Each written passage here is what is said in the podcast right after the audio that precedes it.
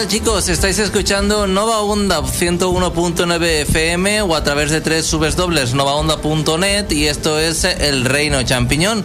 Por tanto, también os podéis escuchar a través de nuestro canal de YouTube, elreino.net. Allí estamos en directo y aparte de escucharnos, también nos podéis ver a través de las webcam tu programa de videojuegos y hoy vamos a repasar la actualidad y también vamos a hablar como el coronavirus está de moda de pandemias, infecciones y demás cosas raras que nos aterrorizan. Pues bien, José Carlos, bienvenido. Hola, muy buenas tardes. ¿A qué estás jugando? Pues a lo de siempre, Crash Team Racing, Mario Kart Tour, World of Warcraft, Overwatch y Team Fortress 2, que he visto un canal nuevo en YouTube que me ha vuelto la ilusión por jugar a Team Fortress 2. No innovas, José, no innovas. ¿Por qué? Si los juegos son buenos, ¿para qué necesito algo nuevo? Bueno. Eh, bien, Félix, bienvenido. Buenas tardes. ¿A qué estás jugando? Pues ya finiquité todo Outlast y ahora mm, quiero volver a empezar Alien Isolation. Ah, muy bien también. No he jugado, pero dicen que está muy bien el juego. En versión, en versión. Switch. Buenísimo, si no has jugado te va a encantar. Alex, bienvenido, ¿qué tal? Hola, buenas tardes. ¿A qué estás jugando? Pues estoy jugando Blasphemous y bueno, ya me lo pasé en el final malo y prácticamente ya he hecho todo lo del final bueno para sacar el final bueno y me queda básicamente ir a pasármelo y verlo el final bueno y ya está. Valoración final del juego. Está muy bien. eh, lo mejor es la ambientación del juego, todo lo que es el arte, la música, todo del contexto español, cristiano, Semana Santa. Pero lo jugable tampoco me ha explotado la cabeza, no innova tampoco demasiado, son cosas que ya hemos visto, están en otros juegos, lo que le da el toque especial es, como digo, la ambientación, que está muy bien y es un juego notable. Bueno, pero al menos tiene mucho gore y sangre, ¿no? Eso, por- eso ya merece la pena. Bueno, los, lo normal en estos juegos tampoco lo he visto demasiado gore.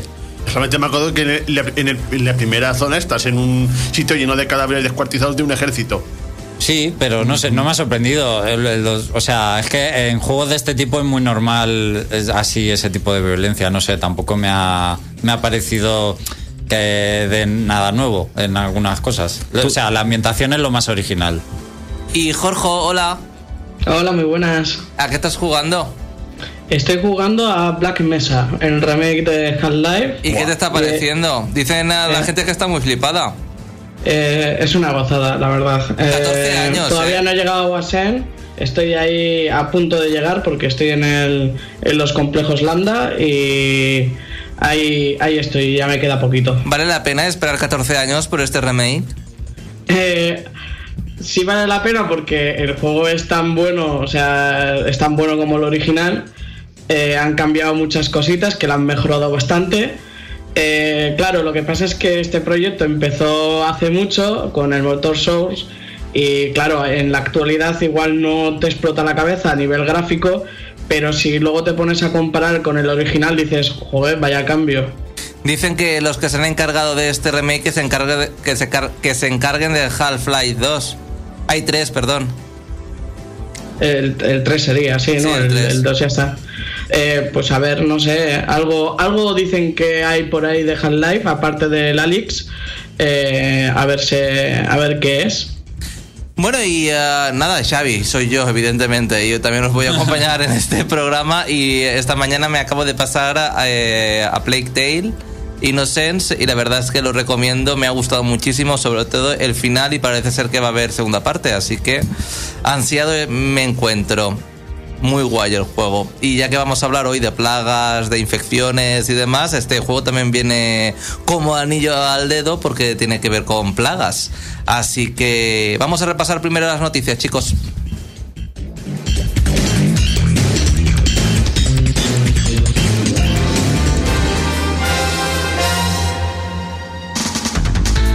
De todo lo que se puede en el mundo de los videojuegos. El Reino Champiñón te pone al día. Noticias.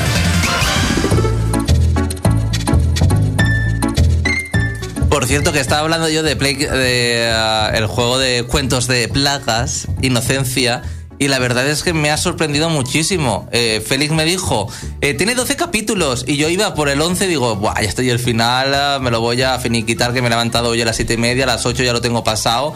Y eran como 6 o 7 capítulos más. Y me ha explotado la cabeza. Tre- Casi 4 horas ahí jugando y digo, que quiero pasármelo ya. No, te lo dije para sorprenderte. Estaba, sí, estaba como ansiado. Eh, está muy bien el juego. Bueno, ¿qué ha pasado, Alex?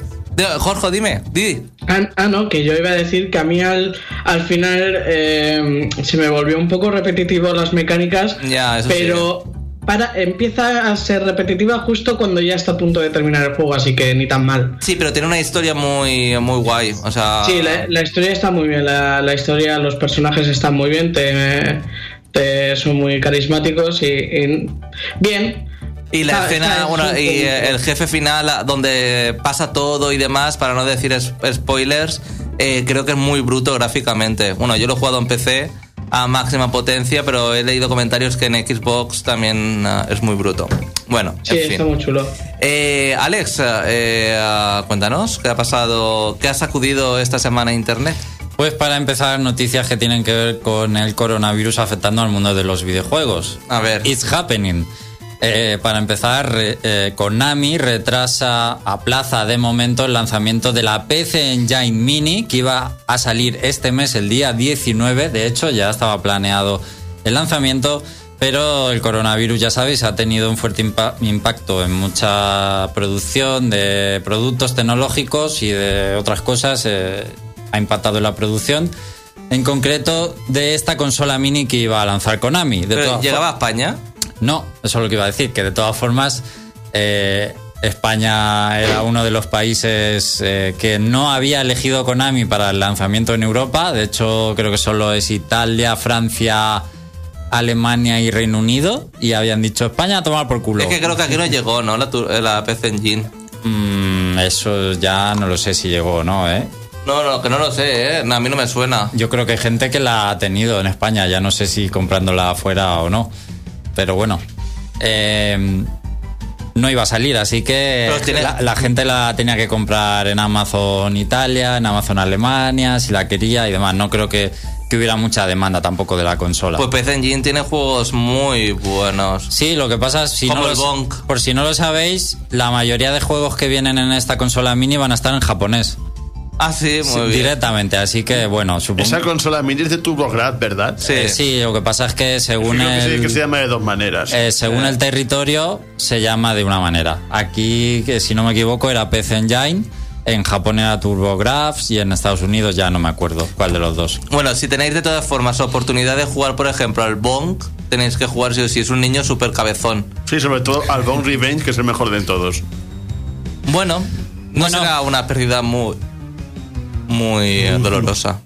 Bueno, pues para continuar, Los Ángeles ha declarado el estado de emergencia por el coronavirus y la organizadora del E3 ha anunciado que el evento de este año por el momento se va a mantener, pero que están analizando la situación, atentos de las novedades y que protegerán la salud y la seguridad de todo el mundo, pero que de momento no está cancelado. Tampoco pasaría nada si el E3 ya no es lo que era. Bueno, es un gran evento de videojuegos todavía, eh, se hacen muchos anuncios, la gente allí va a probar los juegos. Pero Nintendo lo anuncia a través de un streaming, eh, Sí. PlayStation no va, también hará parecido, Xbox se va a otro pabellón, ¿no? O algo así. Sí, pero al final las noticias se reúnen ahí, las impresiones de los juegos.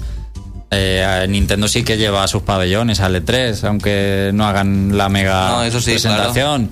Entonces, bueno, a ver, que ha perdido, seguro que ha perdido, pero bueno, creo que, que está bien y que sigue siendo un evento que esperamos con ganas, aunque sea para verlo. eh, lo vemos en vídeo igualmente, así que qué más nos da que sea un digital event de Nintendo o un en escenario en Microsoft. Bueno, al este final. 3 en noticias era importante, más que nada porque las consolas de nueva generación salen a finales de año. Ya veremos si no se retrasan también con el tema de coronavirus. Todo podría pasar en este momento. Bueno, pero por otro lado, buenas noticias, y es que la Gamescom eh, sigue adelante y se han apuntado todas las grandes compañías al carro confirmando la asistencia, como Bethesda, Capcom, Electronic Arts, Bandai, Microsoft, Nintendo, Sega y Ubisoft. Sony de momento no, pero solo de momento. Eh, se podría esperar que finalmente se apunte, pero como este año parece que con el anuncio de PlayStation 5 van totalmente a su bola y quieren manejarlo, controlar ellos el momento y el lugar, a lo mejor tampoco van a las Ga- Gamescom. Todo es esperar. Pero recuerdo que este evento en Colonia también es una gran feria de videojuegos en Europa, se hacen grandes anuncios. Entre el 25 y 29 de agosto, donde se prevé que el coronavirus ya ni se acuerde nadie de él. Pues ya sabéis que cuando suban las temperaturas, en teoría va a desaparecer. La- En teoría, En en teoría. teoría. En teoría. Bueno, y uno de los juegos que sin duda hablaremos hoy, porque tenía, bueno, eh, una infección que afectaba a la gente, como es el Last of Us, donde había gran cantidad de infectados. Bueno, precisamente, pues ha anunciado esta semana que tendrá una adaptación a serie de televisión, ojo, de la HBO.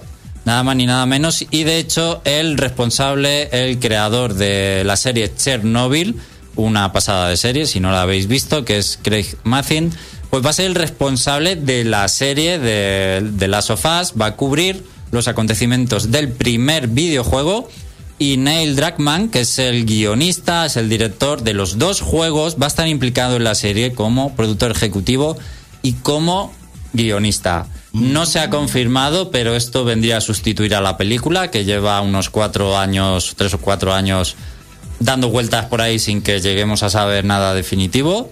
Parece ser que se iría la película a tomar viento fresco y tendríamos serie que, ojo, yo de primera leí por ahí, no, va a ser una serie, dije, "Mm, bueno, tal.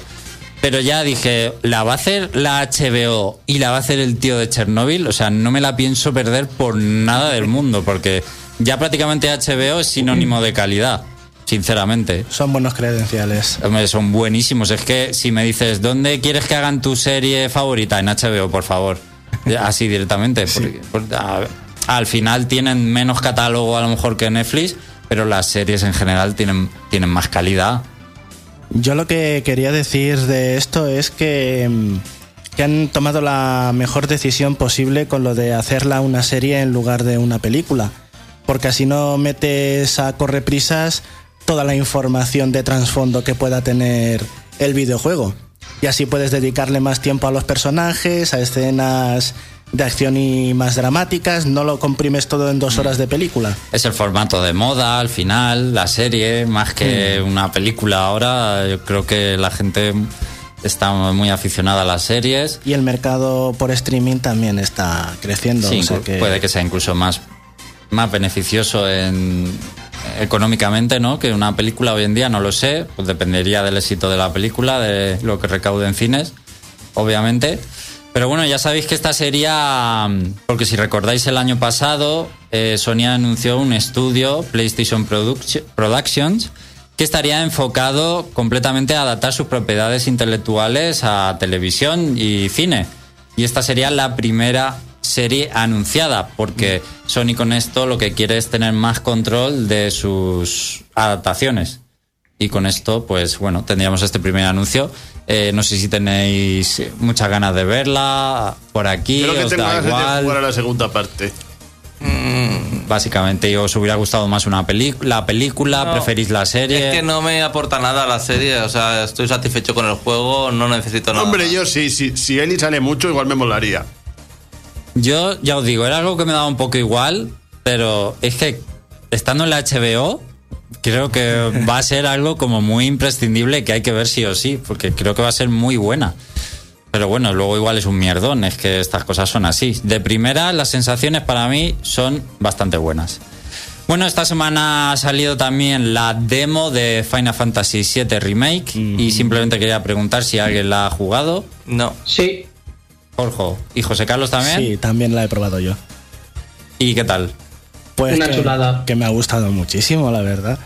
Tengo muy buenos recuerdos de la, de- del principio de Final Fantasy VII, que yo creo que es uno de los mejores comienzos junto con el del 9, a mi parecer. Mm. Y entonces pues es muy memorable, o sea, han hecho una recreación espectacular, le han metido ahí un chute a los gráficos que, Es que dicen, madre mía, pero si es que esto lo estaba viendo yo en isométrico y me parecía una pasada. y digo, mira, estas son las puertas que tienen que sabotear para abrirlas, tal. Y digo, Sí. o, o la estación, como Jorge, dices, por fin estamos viendo la estación del tren por dentro, no solamente el andén. Que sabes Claro, que pasamos, claro, claro. que pasamos del andén a la zona para abrir la puerta. Pues no, toma, la estación ahí, el dices, esos detallitos que te deshaces ahí mirando, esa Sí. tontería, yo estaba flipándolo. Lo que Y sí- también le han metido pequeños detalles, puzzles así un poquillo, lo de los láseres y tal. La verdad es que está muy bien. Lo, lo que, lo que más me ha chocado ha sido el, el escorpión, el primer jefe de- del juego. Sí. Que en el, en el juego original eh, es, un, es una chorrada de jefe. O sea, que es- sabiendo que tienes que echarle el rayo y poco más te lo cargas enseguida y cuando, y cuando alza la cola que no tienes que atacarle. Bueno, pues aquí es que madre, la madre que lo parió, o sea, no, he estado sudando con ese, ca- con ese combate, es que tienes que estar curándote todo el rato, solo te puedes curar a varios ratos.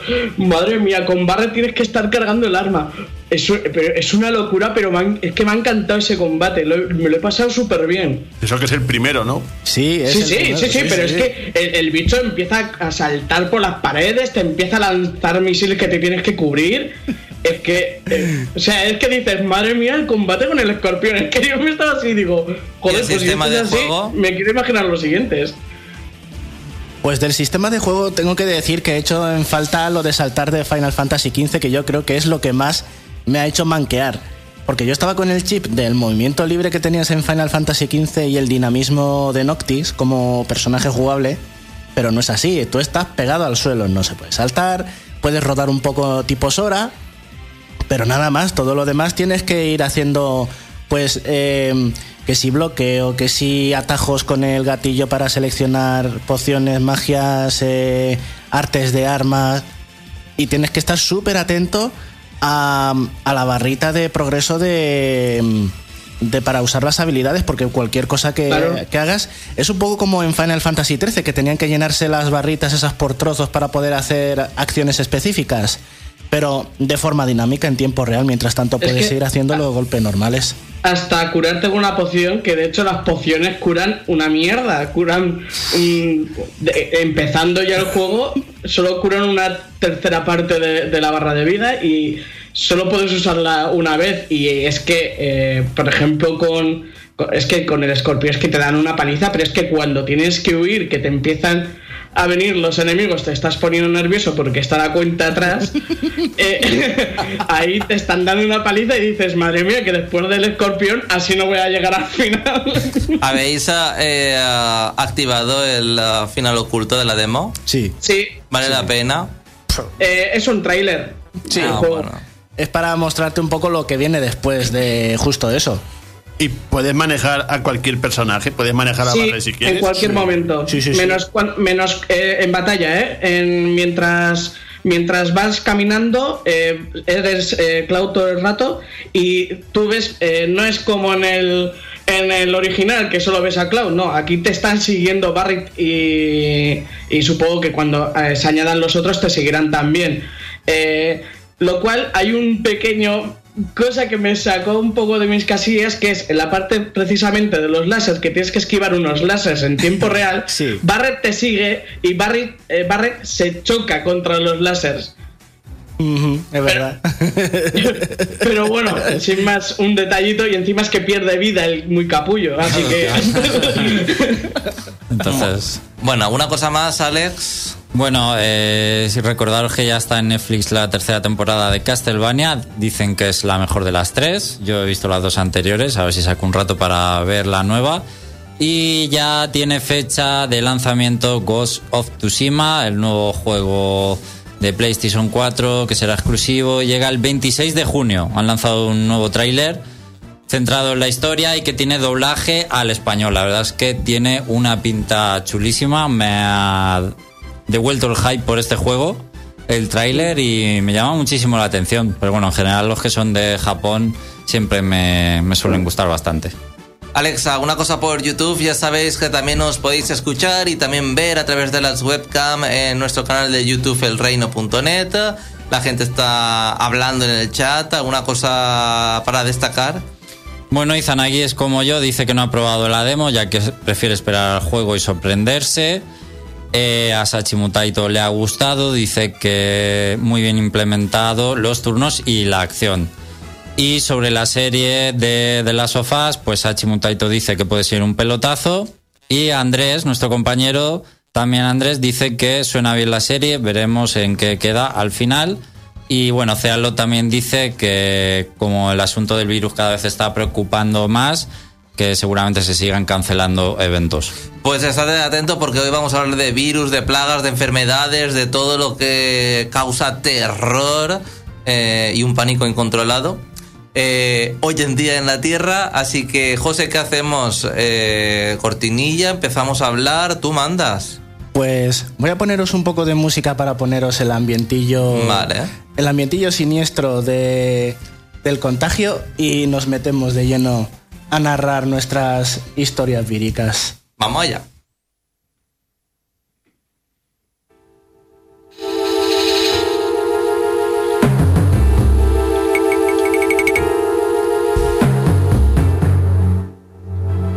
Bueno, pues eh, como hemos hablado de las sofás, si queréis empiezo yo hablando de, de las sofás. Perfecto. Lo primero, bueno, como hay gente por ahí que muy sensible, eh, me gustaría dejar claro que respetamos totalmente y nos tomamos muy en serio lo del coronavirus, respetamos a todas las la gente que esté ahora mismo, bueno, contagiada o sufriendo, víctimas que haya, que simplemente eh, recopilamos estos juegos para que hablan de virus o pandemias para quitarle un poco de hierro al asunto y que al final son videojuegos, que no es realidad, que es ficción. ¿Vale? Dejando esto claro. Por ahora. Por ahora, sí, por eso. A lo mejor alguno de estos es el futuro. Eh, por ejemplo, Last of Us. Bueno, Last of Us no. Porque, eh, Xavi, tú has jugado en Last of Us, pero ¿te recuerdas qué era exactamente el virus o de dónde venía? Es que no lo recuerdo, es que no lo recuerdo. Creo que era como unas plantas o algo, es que Eh, Era, un, era una especie de. de polillas era- o algo así. Es que no lo recuerdo, eh. Pues es que es un, un- sí, es un detalle fácilmente. Es que jugué en PlayStation 3, eh. O sea, Claro, es un detalle olvidable porque yo ¿No eran setas? recuerdo mucho del juego, pero no recordaba exactamente. Pero ¿qué era, qué era el origen, no? Bueno, pues era un hongo.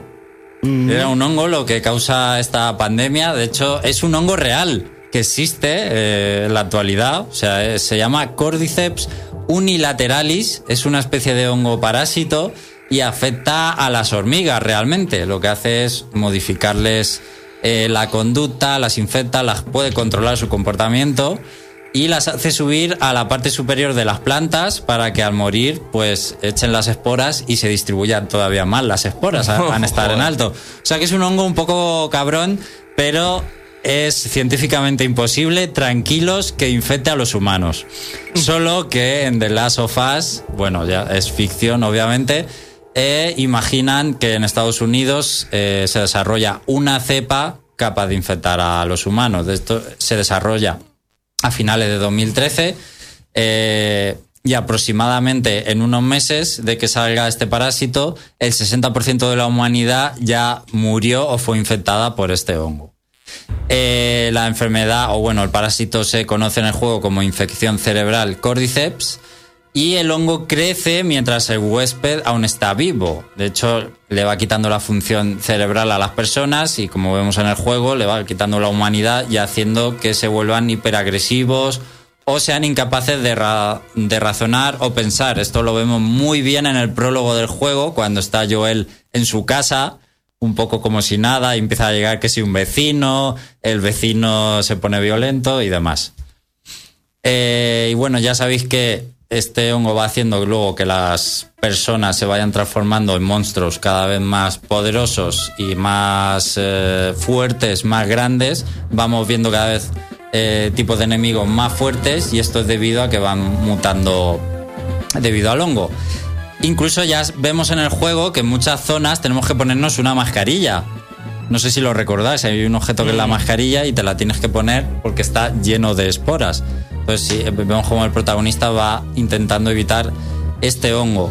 Y los cadáveres en el juego, para más Inri, cuando ya se mueren los infectados, se convierten en grandes plantas o grandes hongos, que esto sí lo recordaréis, que se se ven impregnados en las paredes muchas veces estas plantas, realmente son cadáveres que se convierten en hongos para expulsar esporas y por eso pues tiene tanta sí, se, se propaga rápidamente la infección. A mí lo que me daba miedo era el ruido de los enemigos que hacían. es verdad. Eso molaba Sí, de, hecho, de hecho se llaman los chasqueadores, ¿no? Sí, los. Eso molaba mucho porque te, te podían matar de una y lo dejan de forma bastante desagradable. Sí, eh, y bueno, lo más interesante, porque a lo mejor en otros juegos no, pero en este concretamente lo que consigue este, este virus es eh, tirar abajo totalmente el tipo de sociedad como la conocemos. Si habéis visto la serie The Walking Dead, digamos que se, se instaura una sociedad muy parecida a la que vemos en The Walking Dead, que básicamente quedan pocos humanos y ellos se refugian o se esconden y viven en pequeños grupos. Y también pasa como en The Walking Dead, que lo más peligroso al final no son los monstruos o zombies, sino que son los otros humanos. Pueden llegar a ser los más peligrosos en este tipo de mundo cuando no hay ningún tipo de control. Sí, de hecho, en el juego son, mu- son mucho más difíciles las zonas donde hay muchos enemigos armados que, que- que los infectados, vamos.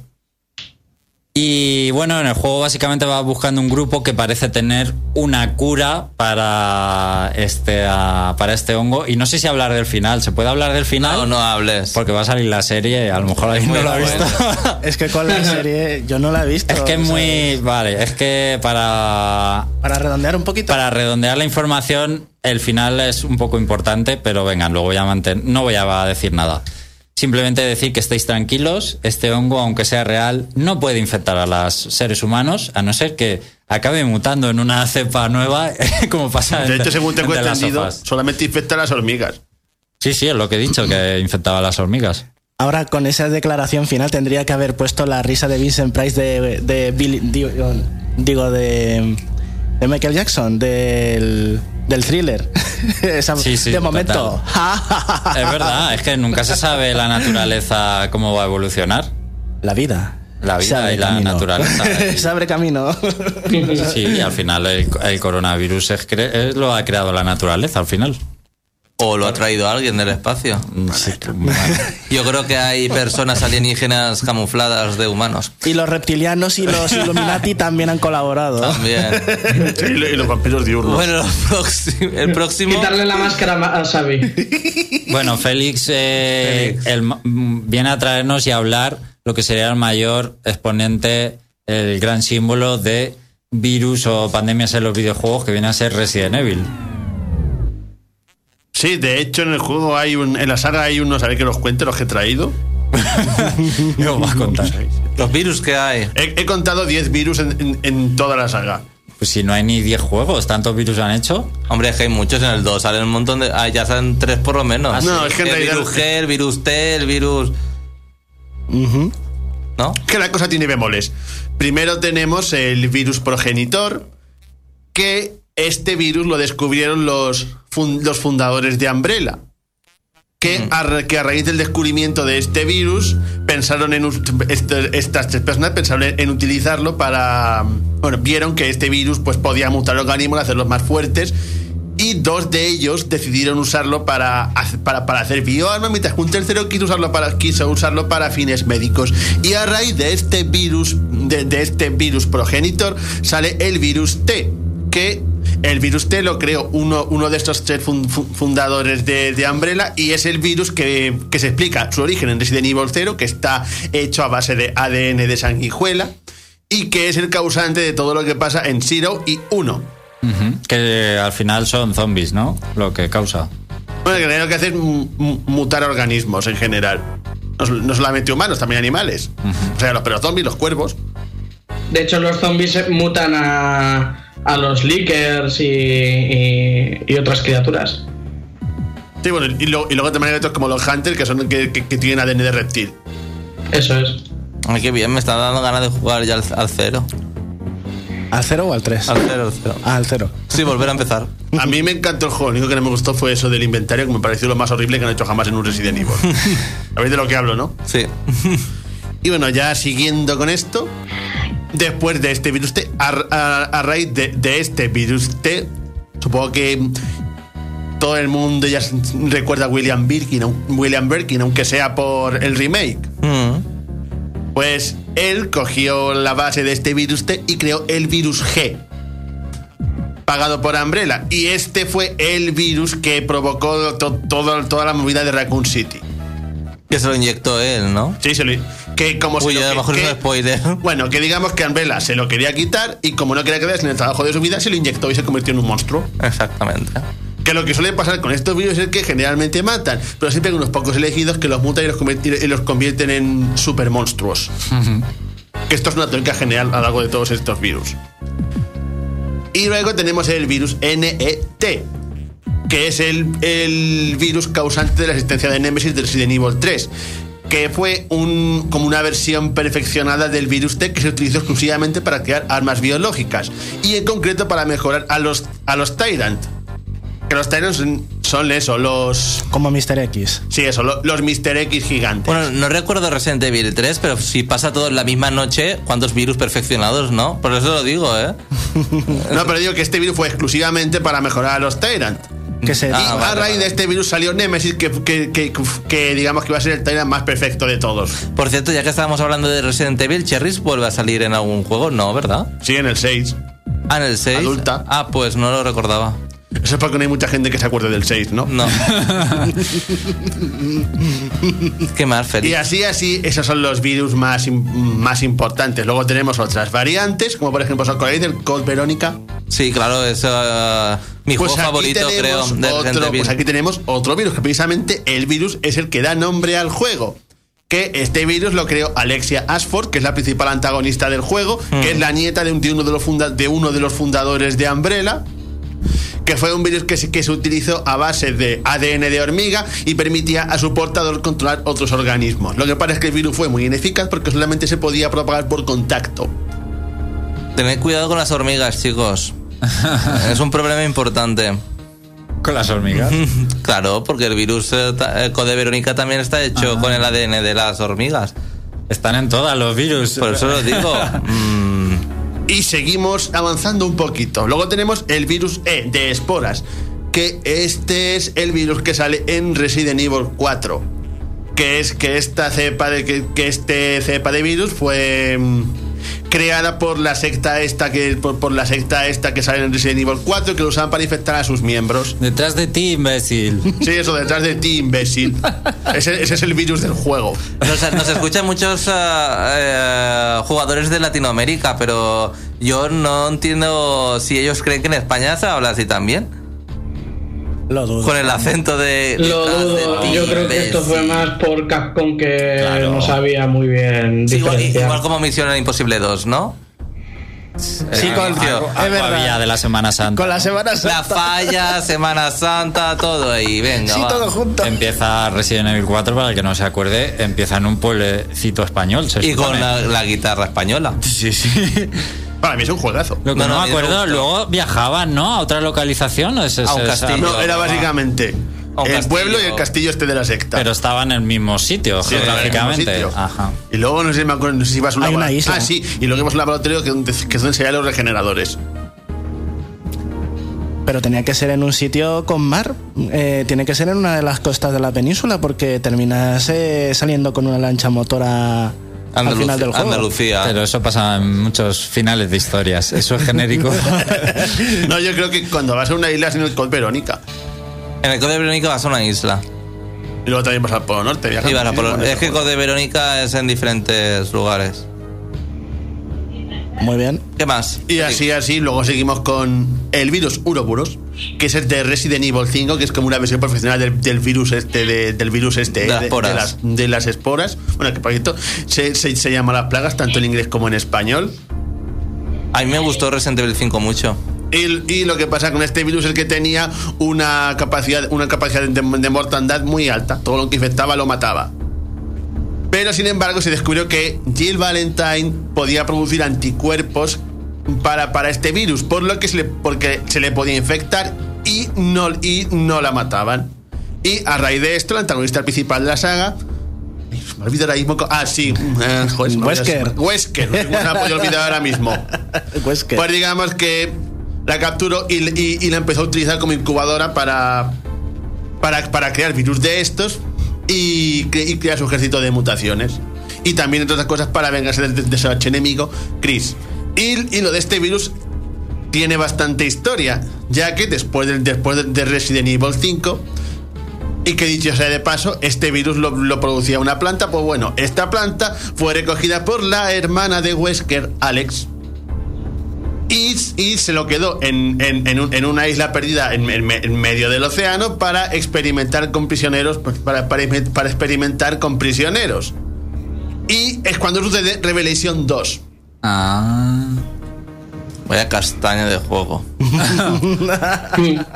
Y encima separado, ¿no? Venía por capítulos que cada uno había que pagarlo, suelto. Mm, no lo recuerdo, yo es que yo lo jugué entero. Y luego también está el virus de Avis, que no tiene mucha relevancia, que es básicamente lo que se utilizó, lo que se utilizó para infectar al Queen Zenobia en el primer, en el primer Revelations.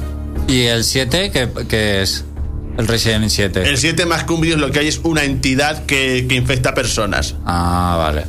No hay virus. De todas formas, hay una cosa que quería comentar. Tampoco he jugado todos los Resident Evil, pero al contrario que en las sofás, que es un virus que o un parásito, que lo que hace es cambiar completamente el mundo, Resident Evil es como que la vida sigue igual en el mundo que ahora nosotros mismos aquí en la realidad, solo que ocurren estas pequeñas catástrofes, pues eso, que si en un pueblo, en una mansión, en una ciudad, ¿no? Pero el mundo co- como que... No, pero yo creo que el mundo está infectado, Sí, realmente. pero el mundo no se ha derrumbado a nivel, quiero decir, estructural, político, económico. Porque esto solo Es que sucede- tampoco enseña, tampoco da mucha información, yo creo, de, de lo que está pasando. Solo da información de lo que está pasando en ese lugar, no da información. Sí, pero ¿No? yo qué sé, que sale en helicóptero, sale en coche, me refiero como que sigue habiendo tecnología Ah, bueno. y que no se ha ido todo a tomar Sí, porque- viento, por así decirlo. Sí, porque los juegos básicamente lo que hacen los gobiernos es eliminar todo rastro de esto. Es por ejemplo por eso por lo que destruyen Raccoon City. Claro, que al Para que final. el mundo no lo sepa. Quiero decir que al final lo consigues cuando juegas y los protagonistas como que consiguen erradicar el problema siempre, no se va el mundo a tomar por saco entero. Sí, eso es. Eso es. Sí. Vale. Bueno, José, ¿qué tal tú? Tenía más ejemplos si queréis, pero Es que si no, no da tiempo, Félix. Eh, has hecho una Biblia enorme para resumirlo. Ya es que Resident Evil tiene. es que tiene Pues yo demasiados diría- virus. Yo diría que Jorge debería de hablar el del suyo primero. Pues, el mío es Jorge. muy cortito. De hecho, está sonando música de, de ese juego que voy a hablar. ¿Qué te parece, Jorge? Si es que lo he pensado todo. Es que es genial, es que es genial. Eh, Metroid Fusion, el, el último Metroid cronológico de la saga, tiene un parásito llamado X que lo que hace es eh, infecta al, al huésped y lo convierte en una versión mutada del mismo. Se, prácticamente no lo muta, sino se lo come básicamente y luego muta en, en- eso, en eso que- que ha devorado. Eh, de hecho, eh, cuando empieza Metroid Fusion, eh, Samus es atacada por uno de estos parásitos y le tienen que quitar el traje quirúrgi- quirúrgicamente porque lo tiene tan aguerrido al cuerpo que se lo tienen que quitar así. Y por eso luego le toman una vacuna de Metroid, y ya les diré por qué, para eliminar el, el X de su cuerpo. Y por eso luego aparece con ese traje tan chulo de, de Metroid Fusion, eh, este azul. Eh, el, eh, claro, con, por ejemplo, con, con- con el X, es un, estaba en el planeta donde se criaban, los chozos criaban a los Metroid. Y los criaban precisamente porque los Metroid eran la vacuna para este parásito. Los chozos crearon a los Metroid para eliminar al X porque estaban viendo que el X podía ser una gran amenaza para, para el universo. Y lo crearon, pero en secreto, nadie sabía que los habían creado para eso. Y ahí es cuando te explota Eh. la cabeza, ¿no? En la, en la saga Metroid. Súper fuerte. Te explota la Claro, cabeza. porque, porque eh, tú piensas que los Metroid son una amenaza, pero cuando tú los eliminas en Metroid eh, Samus Returns, que los eliminas a todos menos a la cría, eh, lo que pasa es que en el planeta SR, SR388 eh, el X vuelve a surgir y por eso pasa lo que pasa en el final secreto de Metroid Samus Returns. Eh, que se ve ya el, el parásito X que vuelve a resurgir. Eh, y ese es uno de los principales, la principal trama de Metroid Fusion, que tienes que eliminar al, al parásito X antes de que se pueda expandir. De hecho, eh, como el- los- el- lo- eh, las piezas de traje que le han quitado a Samus también están infectadas por el X, eh, surgen varios, varios clones de Samus que se llaman SAX, que son el principal antagonista de- del juego, de ese juego. Que es el que te pone los pelos de punta porque eh, es de los enemigos que más, eh, Más temes. Sí, porque te, te empieza a perseguir. Te hacen es la vida como- imposible. es como Nemesis, básicamente. Sí. Te van puteando todo el juego. Es que solo lo puedes es. matar al final del juego, solo puedes ahí. El resto del tiempo tienes que retenerlo para poder escapar. Sí, sí, es que hasta el final del juego no puedes der- derrotarlo.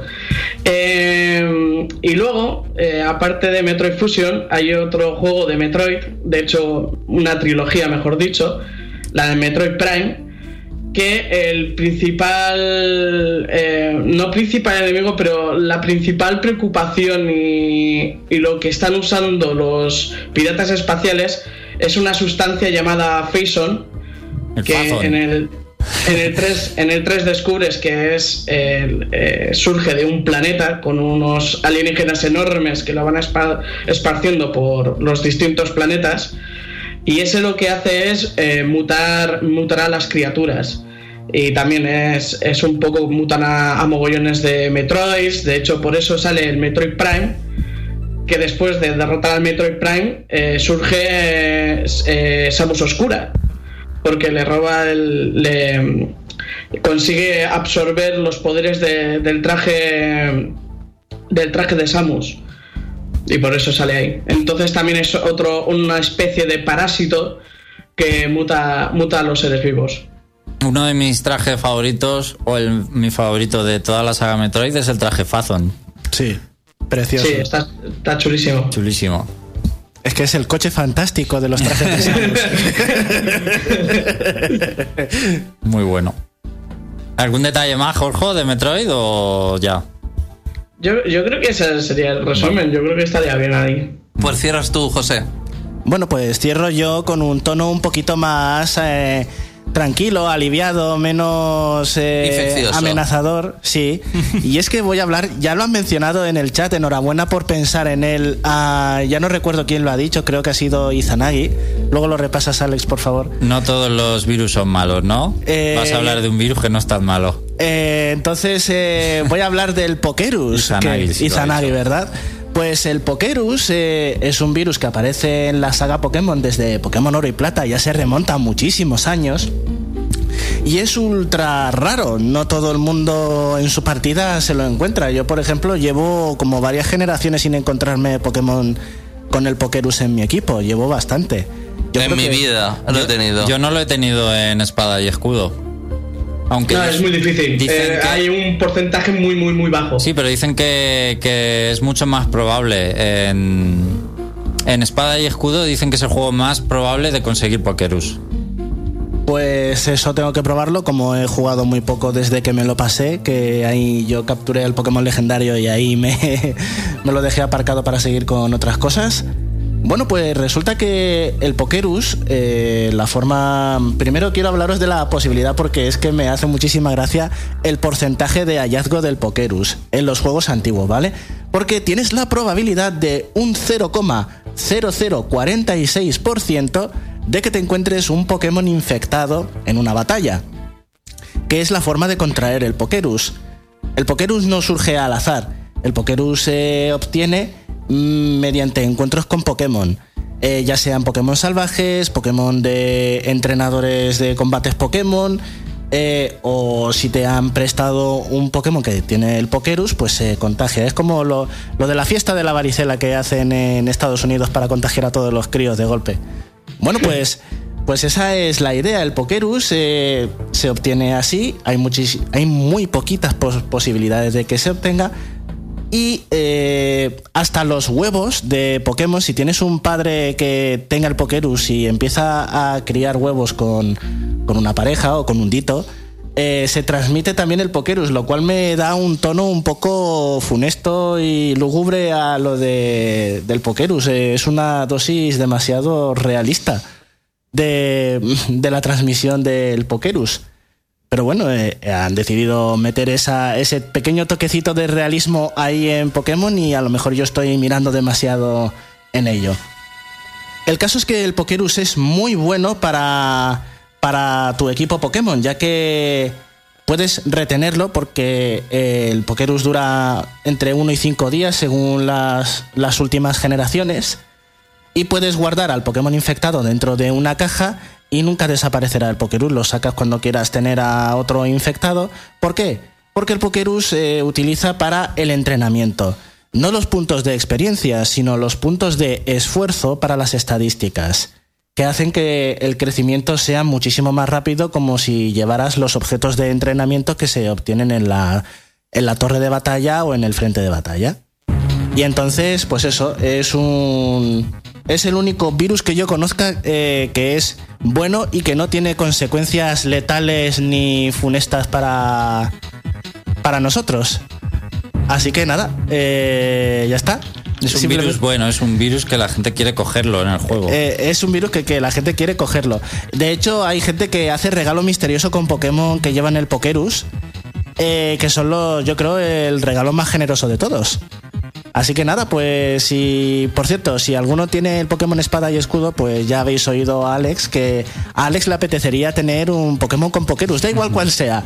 Si le mandáis, yo qué sé, Bueno, ya lo tengo un poco de lado y no el lado competitivo tampoco le voy a tirar, así que bueno, Ah. ahora mismo ya me da un poco igual. bueno, pero piensa que vienen por ahí las expansiones y a lo mejor te Sí. viene bien para... Nunca se sabe. para criar por lo menos algún competitivo. Jorge, ¿querías aportar algo? Eh, no, nada, nada.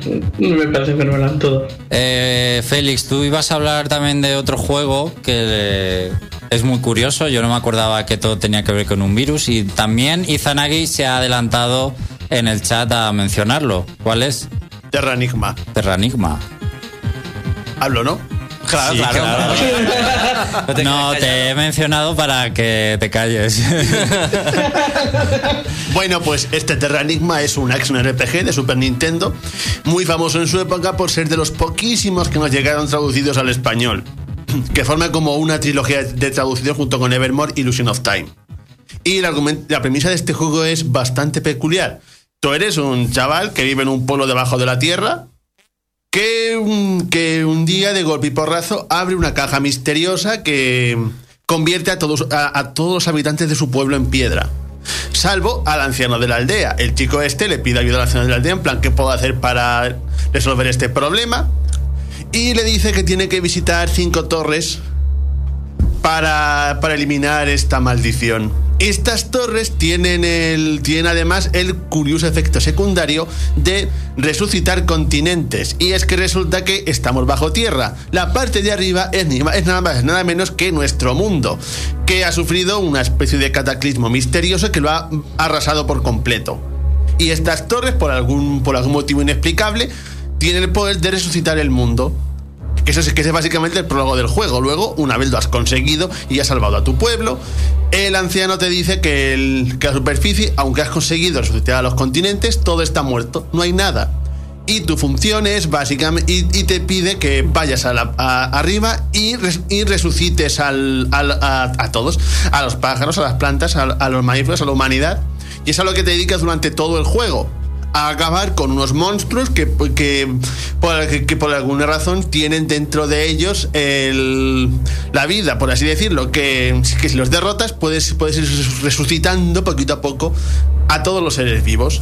Al final, después de un, de un largo viaje, lo consigues y entonces una vez has resucitado a los humanos, este anciano se te aparece en un sueño y te dice que tienes que ayudar a que los humanos se desarrollen y que para ello tienes que encontrar humanos que sean genios, que sean brillantes, para que ayuden a la humanidad a progresar. Y te dice que uno de estos genios está, eh, está, ¿cómo decirlo? Está como durmiendo en una base misteriosa en Siberia. Llegas ahí, resucitas a este a este tío y entonces descubres qué es lo que ha arrasado con todo. que es básicamente un virus llamado Asmodeus, que este tío lo creó exclusivamente para arrasar la humanidad entera. Y ahora quiere, y ahora quiere volver a repetir el experimento con una pequeña salvedad. Este tío lo que quiere es dar vacunas a la, al, digamos, a los humanos más brillantes y a los demás dejarlos morir. Muy bien. Oye, es un poco, es un poco Doctor Stone también, el, el manga anime de Doctor Stone. Sí, la verdad es que sí. Estaba pensando en lo del pasado, sí. que uno de los de los que quiere resucitar a la gente solo quiere hace, quiere hacer una selección, solo los más fuertes. Que cuidado. Luego resulta que el anciano este de la aldea en realidad es el malo malísimo del juego, que está copichado con el, con el tío loco este que también quiere lo mismo. Quiere. Steam quiere destrozarlo todo y dejar solamente a un y dejar solamente a los seres que en su opinión merezca la pena salvar. Muy Vamos, bien. ni nihilismo en estado puro.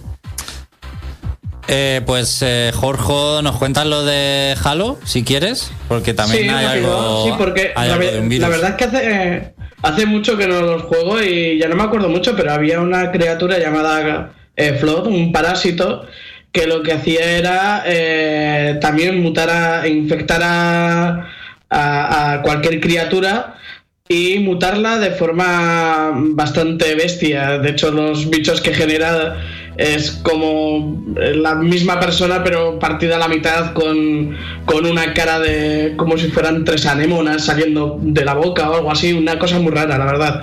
Eh, y es el. eh, al- eh, sale desde el primer juego. Pero no se le da mucha importancia, se le da es en el segundo donde ya se ve que es un problema eh, muy grave y en el tercero ya es cuando ya realmente es el enemigo principal. Eh, y de hecho, eh, por ellos eh, el Covenant y, los humanos eh, unen fuerzas para eliminar al, eliminar al Flot en, en determinado momento. Y sí, es un parásito también, pues eso, que lo tenían sellado hasta que me, pare- me parece que es el, el propio jefe maestro el que toca el que toca cuando no tenía que tocar, ¿no? pero pero sí es un es un parásito bastante que muta además, que tiene distintas mutaciones y, y demás está está muy chulo. ¿Podéis comentar un juego más rápido? Un minuto. Pues Bueno, bueno, yo eh, Iba a decir algo, pero si quieres decirlo tú. ¿Cuál querías decir? Parasite Eve. ¿Os suena? Madre mía, pero eso es muy largo de explicar, ¿no? ¿En, eh, ¿en exactamente dos minutos puedes decirlo todo? Pues que básicamente el, pues, que básicamente el juego va de un superorganismo llamado Eve, cuy- cu- cuyas mitocondrias son inteligentes y, y tienen el poder de mutarlo todo. Y básicamente lo que hace es, en el, en el- en el primer juego, usar sus poderes para literalmente derretir a, a todo el mundo y arrasar la ciudad. Y en el segundo juego, este, este mismo este mismo Eve se reencarna en, en otra persona y, y ahora lo que quiere es hacer lo mismo con el mundo entero. El de PSP ni lo toquéis. Da purito asco. Eh, Y ya habla- está explicado. Habla muy bien de ese juego, no he jugado al primero. Te dicen que está muy bien. El, el primero es radicalmente distinto al segundo porque el primero es porque el primero es RPG y el segundo es más tipo Resident Evil. Bueno, eh, José Carlos quería mencionar también algo de World of Warcraft y, No yo, tiempo, y yo eh. quería mencionar Mega Man X porque realmente... Ese es más interesante. eh, espero ser tan rápido como Félix. Básicamente lo que desencadena todo, por si alguien no se acuerda, ya que al final te pones a Mega Man a dar disparos a todo lo que se mueve y ya está, pues lo que desencadena todo realmente es un virus que lo desarro- desarrolló el doctor Wily, por si alguien no lo sabe, el clásico, el de la saga de Mega Man de NES. Ese doctor Wily se supone que desarrolla el virus, de hecho él es el que crea Acero, también. Los deja a los dos en una cápsula abandonada, eh, como su obra final antes de morir. Y entonces es cuando empieza lo de Mega Man X. Sigma e- era bueno al principio, el que es el gran villano de Mega Man X era bueno. Eh, liberan a Zero, en esa lucha se infectan los dos con el virus, porque el virus estaba en la cápsula de Zero. Eh, Zero se acaba volviendo bueno y Sigma se acaba volviendo malo. Y entonces el virus muta, se acaba convirtiendo en el virus Sigma y por eso Sigma aparece y se reencarna absolutamente ya en todos los juegos, siempre sabe volver porque no deja de ser un virus. Básicamente, ese sería un resumen. Bueno, José, muchas gracias. Eh, Alex, gracias. Feliz, gracias. Jorge, gracias. Champiñones, gracias. Nos vemos la semana que viene. Chao.